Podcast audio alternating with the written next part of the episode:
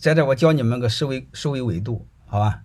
思维维度就是第一个呢，我们思维呢，就是站在那个球上看这个球，好吧？千万别站在你那个球上看你那个球，那你什么球也看不见，能明白吗？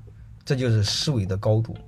还有一个思维的宽度，思维的宽度你最好放大五千年，就是高要足够高，啊，长要足够长，就把尺度放大。这个尺度一放大，很多事你顿然明白，你看透了就明白了。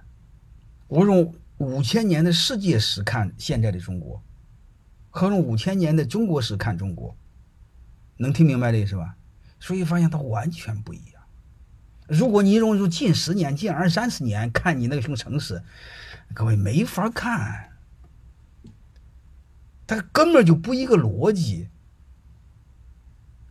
各位不用竞争，这个根本就不用竞争，就这种思维的逻辑、思维的习惯，就决定你一定输。